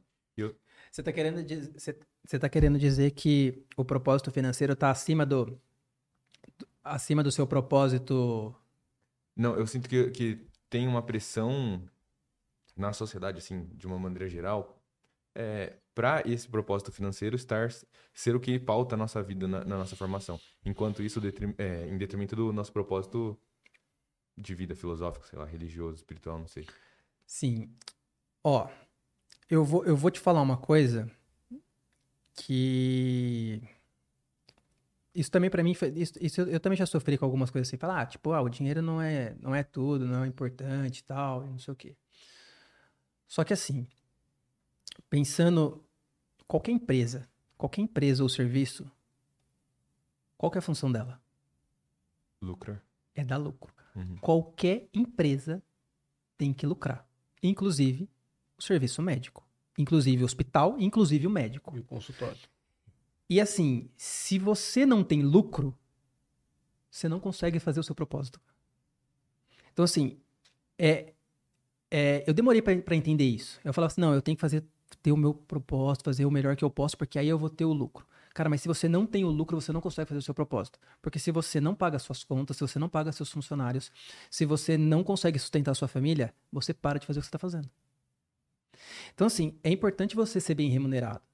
É impor- o- A palavra honorário vem de honra, né? Então, assim, você faz um serviço e ele te, em forma de te honrar o serviço que você fez, o produto que você fez para qualquer pessoa, enfim, você ganha um honorário, né? Então, ele está te honrando. Então, assim, é importante você estar bem financeiramente para você conseguir manter o seu propósito e, se Deus quiser, crescer e ampliar esse propósito para atingir mais pessoas, tá? Então, assim, é, a gente, a gente na, na área da medicina, a gente é doutrinado a ver que ah, nós somos uns sacerdotes, Medicina por amor. né? Medicina por amor, mas o amor não paga a conta, cara. Entendeu? O amor não faz eu pagar. Minha... Se, eu, se, eu parar, se eu parar de pagar minha funcionária, ela vai falar assim: Doutor, obrigado. Você não Foi vai no bom por hoje. pagar as contas com amor. Cara, não, não tem jeito. Não tem jeito. Então, assim, é, a, a parte financeira é importante, a gente tem que levar ela em consideração. É, é importante que você tenha lucro, é importante que você tenha satisfação pessoal, porque a medicina, a, a- a medicina, ela não, pelo menos na vida minha, ela é um meio para eu conseguir ajudar as pessoas e para eu também conseguir me ajudar. Você entendeu? E é por isso que eu falo também dessa parte do, do, do particular, né? Que eu acho que é a relação mais transparente que tem e é o ganha-ganha. O paciente é, ganha um serviço de qualidade, o melhor serviço que eu posso prestar para ele, o melhor atendimento que eu posso prestar para ele, em contrapartida ele me remunera de uma forma que eu também me satisfaça. Então, assim, é- é- aí a gente lida isso com muito. Parece um pecado, né? E, eu acho que a gente tem que parar com isso, né? É... Exatamente para você exercer a medicina do jeito que você gostaria. Porque se, se não, você não consegue, cara. Se, não, se, se, você não paga suas contas, se você não. Então, assim. É... O, o, propósito de você ajudar as pessoas a se sentirem bem é fundamental, né? Mas é, um, é uma bola de neve, né? Então, se você tem lucro, você consegue fazer seu propósito. Quanto mais você faz seu propósito, mais você tem lucro e assim vai, né? Então, é, é meio que isso. E não, não acho que é... Eu acho que as coisas... A parte financeira e o propósito andam junto. Se você, se você dissociar eles, em, em algum momento não vai, não vai dar certo. A minha visão de medicina é bem parecida com isso. Eu penso realmente muito nisso. Porque assim, o pessoal fala, ah, médio por amor, ah, o médico não tinha que ganhar muito. Gente, é uma profissão como qualquer outra. É uma prestação de serviço como qualquer outra que tem muitos riscos também em contrapartida. E se eu estou ganhando mais, eu tenho mais tempo, mais qualidade de vida, eu consigo reinvestir esse dinheiro de às vezes em curso que melhora meu atendimento, que melhora a vida do paciente, em outros materiais que também possam vir agilizar o meu atendimento e melhorar a vida do meu paciente, às vezes numa recuperação que eu descubro que eu fui em um congresso, que eu consegui por meio do meu trabalho é, ajustar minha parte financeira para conseguir realizar isso e vai naquele que você fala que é o ganha-ganha. Exato. Então, assim, eu estou me melhorando como profissional de acordo com o dinheiro que vocês me pagam para prestar o serviço de atendimento auxilio vocês e no fim do dia também estou me ajudando. Exato. Então não, não foge disso. A minha visão sempre foi essa. Não tem que ter medo ou vergonha de ganhar dinheiro. É, é... E, e, isso está incrustado na sociedade. Então, assim, Sim. tem muita gente que, que opta por pelo, escolher o médico pelo convênio e tá tudo certo, né? É, tem gente que acha que, sei lá, você passa o preço de um de uma cirurgia, seja plástica, seja qualquer uma que seja, de X, e você passa, passa o mesmo valor, não sei lá, numa joia desse tamanho, o cara dá valor na joia desse tamanho, mas não dá valor na saúde dele. Sim. Uhum. Né? Então, assim, mas o que é mais importante? Se você for parar pra pensar. Sempre é óbvio. A saúde, saúde cara. Então, assim, a, a, a, eu percebo que a medicina, a visão que eu tenho hoje é que a medicina está muito subprecificada. Né? As, a, um tratamento médico de muitas coisas, né, acaba sendo muito mais barato do que, sei lá, né, eu, eu, eu, eu brinco com, eu já, já pus isso inclusive até no Instagram, né, é, se você vai reformar uma sala aqui, que nem essa, né, sei lá, essa sala deve ter uns, uns 20 metros quadrados, não sei, você vai reformar uma sala de 20 metros quadrados, você vai pôr lustre, você vai quebrar piso, você vai pintar, você vai mobiliar ela bonitinha, não sei o que, papapá. Você vai gastar um dinheiro? Você vai fazer uma cirurgia plástica, você vai reformar o seu corpo, às vezes sai mais barato do que você reformar a sala. A sala. Uhum. E o seu corpo, você não sai do seu corpo. Uhum. Né? A sala, você vai usar ela por um tempo. Você, você sai daqui, vai pro seu carro, vai pra sua casa, não sei o que, enfim. Do seu corpo você não sai, cara. E você acha caro uma cirurgia plástica e não acha caro reformar uhum. a sua, a sua a sua sala. Então, assim, existe uma inversão de valores absurda. Né? Então, assim, a medicina está muito sub subprecificada, ao meu ver, e eu acho que tem uma, uma oportunidade de crescimento em todas as áreas em relação a isso. Então, assim, eu, ve eu, eu vejo até com otimismo, assim, é, esse cenário, porque eu acho que tem muita coisa para melhorar. Né? A, a, a, medicina ainda ele, ele é pouco profissional, né? o atendimento é pouco profissional né? Se você deixar as coisas mais profissionais, você vai deixar um atendimento melhor para o seu paciente, né? Então, sim, eu acho que tem muita oportunidade de, de crescimento, embora tenha bastante médico. Sim. Tem bastante médico, mas tem muita oportunidade. Uhum. Não, não são todos também dispostos a passar por isso, né? Essa Sim. Então, isso acaba sendo um diferencial. Sim. Para quem tá afim, né? Então, você falou, tem muitos médicos, mas pô, nem todos dispostos a, a seguir por esse lado, então é, são escolhas. Sim. São uhum. sempre escolhas, não tem certo e errado, tem o que você se identifica e o que você gosta, né? É, é, eu, eu, como trabalhei em Upper, já também já, já tive. Já fui, já fui. Como é que chama? É, não é contratado, meu Deus do céu, eu esqueci o nome. Já fui concursado, né? E, cara, você anda com a galera que fez concurso público, eles acham aquilo a melhor coisa do mundo. Sim. Bom, isso aqui é estável, cai meu dinheirinho, não sei o quê, eu tenho minha aposentadoria. mas é uma vida mais limitada, também o ganho é menor, tudo é menor, né? Você trabalha lá no SUS com um monte de gente ali, tem gente querendo ali eh, arrebentar a porta, né? Pegar, pegar o médico pelo colarinho. É o certo para aquelas pessoas. Eu saí daquilo ali porque aquilo ali não fazia sentido para mim. Então, mais uma vez, aí é onde cada um se encaixa melhor. O seu perfil, o que te faz feliz, sua meta de vida. E a É gente isso. sempre paga um preço também, né? Pelas escolhas que a gente faz. Sejam eles esse preço alto ou não. É, ou você, talvez, vai escolher um- uma parada mais tranquila, mas também você não vai ganhar tanto dinheiro. Ou você vai escolher uma parada que é muito mais trabalhosa, mas você vai trabalhar muito mais que... É, cara, assim, é... tu- tudo vai do quilo, do quilo que você gostaria de fazer, do quanto que você gostaria de ganhar, da relação que você gostaria de ter com o seu paciente. É...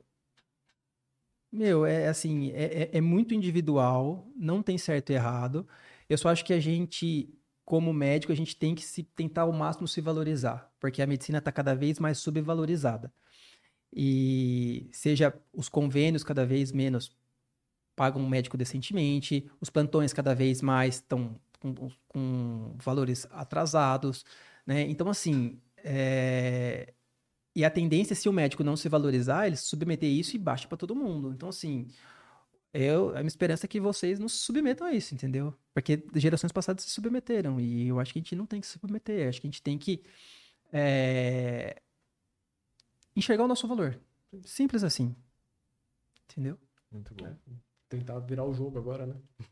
Sim. virada de chavinha, é isso aí.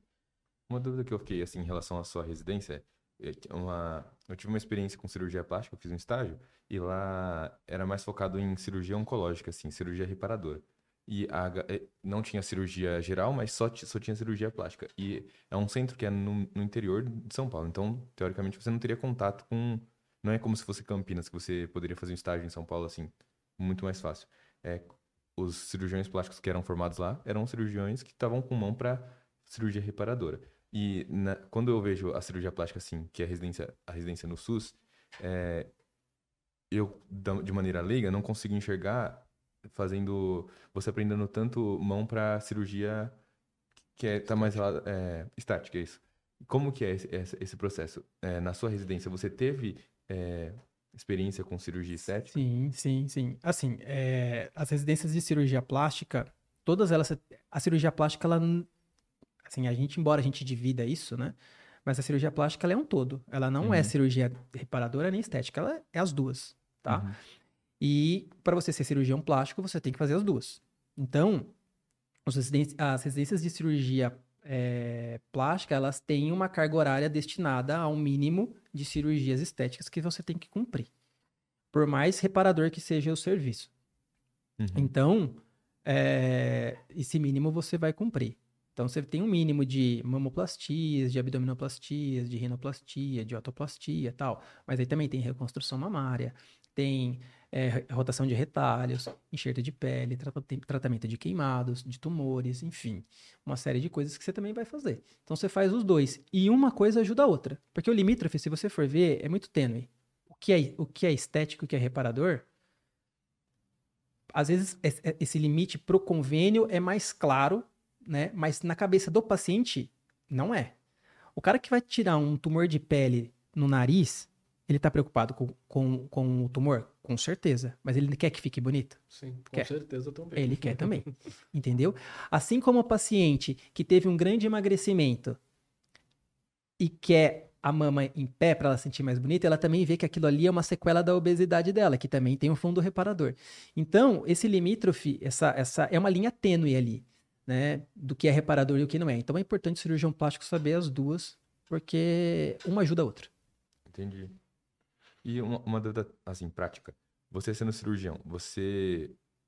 Óbvio que você tem capacidade por conta da sua formação, mas você se subespecializou, assim, em algum procedimento ou você é mais geral, assim, e chega e você faz o Não, que... assim, você, você pode fazer depois da, da, da residência de cirurgia plástica, você pode ter algumas especializações, tipo microcirurgia, é, reconstrução mamária.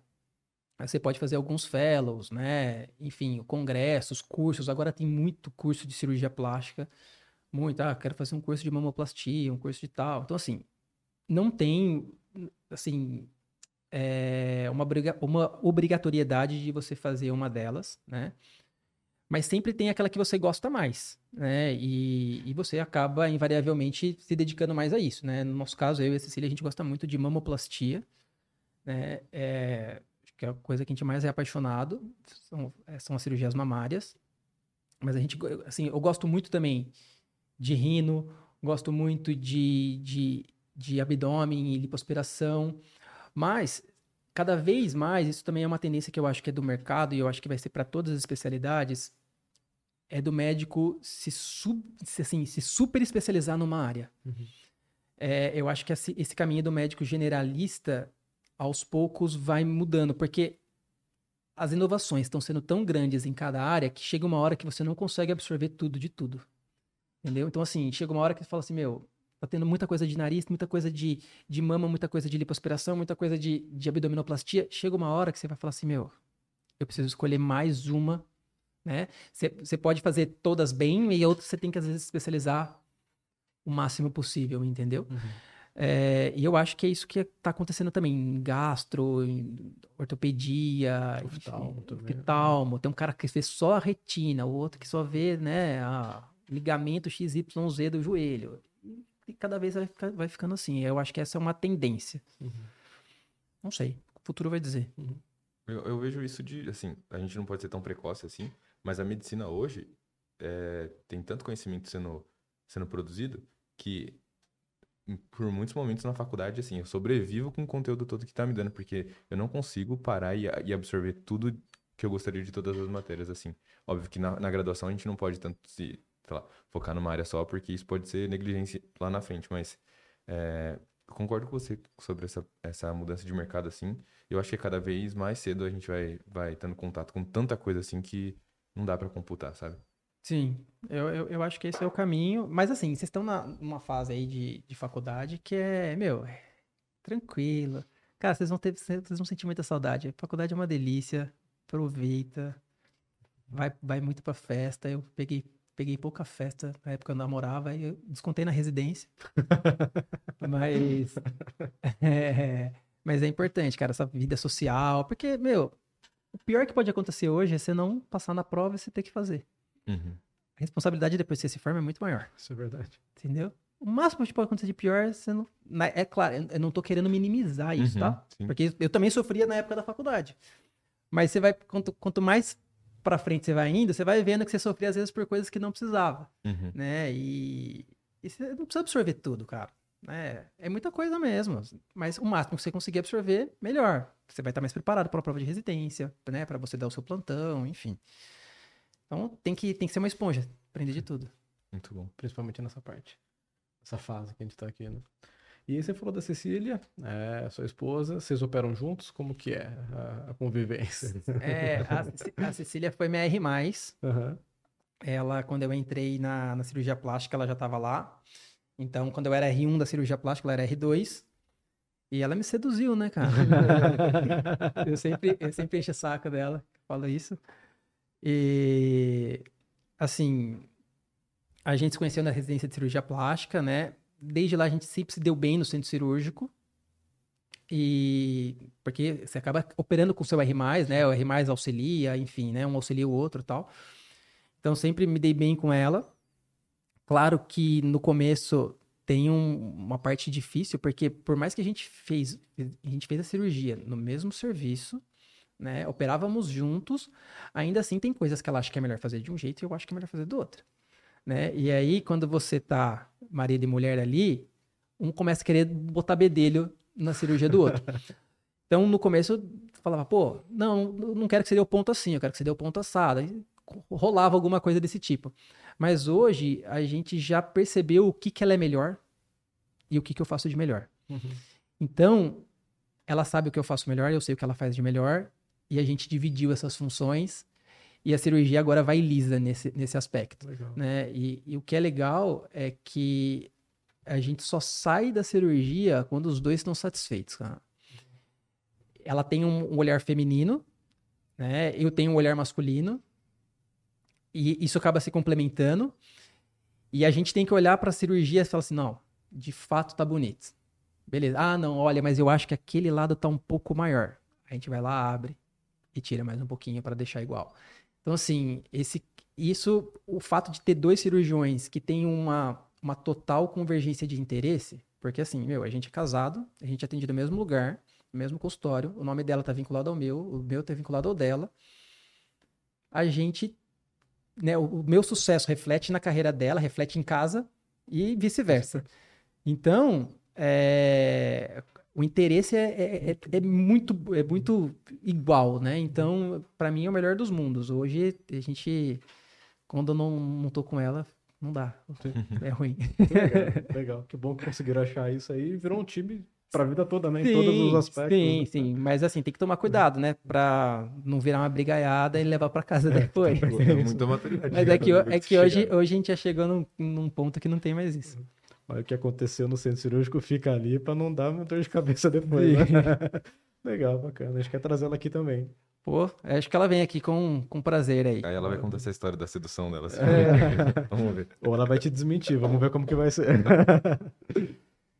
Você tem alguma dúvida? Nossa. Falei muito, né, cara? Daí quanto tempo disso daí já? Olha lá, é. Pelo amor de Ah, a gente Deus. já foi mais, mais do que isso, já. Já, já. Tá tranquilo. É, eu acho que é isso também. Eu acho que as pessoas vão ter mais dúvidas, mas aí qualquer coisa a gente compartilha seu Instagram com, com a galera e eles te chamam. Claro, claro. Sempre um prazer. Se tiver alguma dúvida, quiser perguntar direto pra mim, os estudantes, enfim, não tem problema nenhum. Sempre tô aberto às às respostas, às Excelente. perguntas para respondê-las. Excelente. Perfeito. É, doutor, a gente gostaria de agradecer a sua presença aqui. Foi um papo muito bom. Eu vou, como eu disse, vou ver várias vezes para eu absorver todas as lições de vida assim que você passou. Eu, não- eu não ensino nada, não. Você fala do meu ponto de vista, cara. Não, eu, eu gostei, acho que eu consegui ver que a- o meu modo de pensar também bate com, com o de profissionais já de sucesso. Tô te elogiando. Mas é, Obrigado. é, eu, eu me vejo também um pouco você, que eu tenho essa vontade de dar aula, eu, então realmente consegui bater meu ponto de vista com o seu, eu vejo que assim, é um caminho a se seguir que já foi trilhado antes, então fico mais tranquilo. Agradeço a disposição de vir aqui conversar com a gente, falar e pro pessoal todo dar um pouco do seu ponto de vista da, da cirurgia plástica, da medicina em si, que acho que muita gente vai, vai sair aqui com um pensamento muito bacana sobre a área. E isso realmente é agradecer. Ah, que bom, cara. Legal. Eu que agradeço o convite mais uma vez. Espero que algumas coisas que eu tenha falado sirva para para ou pro bem ou pro mal, né? É, para ajudar ou para falar não, isso não é para mim, enfim. E aqui eu não tô falando nenhuma verdade absoluta. É simplesmente a minha visão e o que eu acho que hoje funciona para mim. Hoje. Pode ser que amanhã eu venha aqui e fale assim, ó, não, já mudei tudo, já faço, penso totalmente diferente. E eu sou uma cara muito aberta a mudanças, me esforço para melhorar cada dia, e isso vai fazendo com que a gente amplie os horizontes. Eu acho que escutar e tentar aprender sempre é importante. É isso. É isso. Galera, muito obrigado pela atenção. Foi um prazer inenarrável estar com vocês e até o próximo episódio.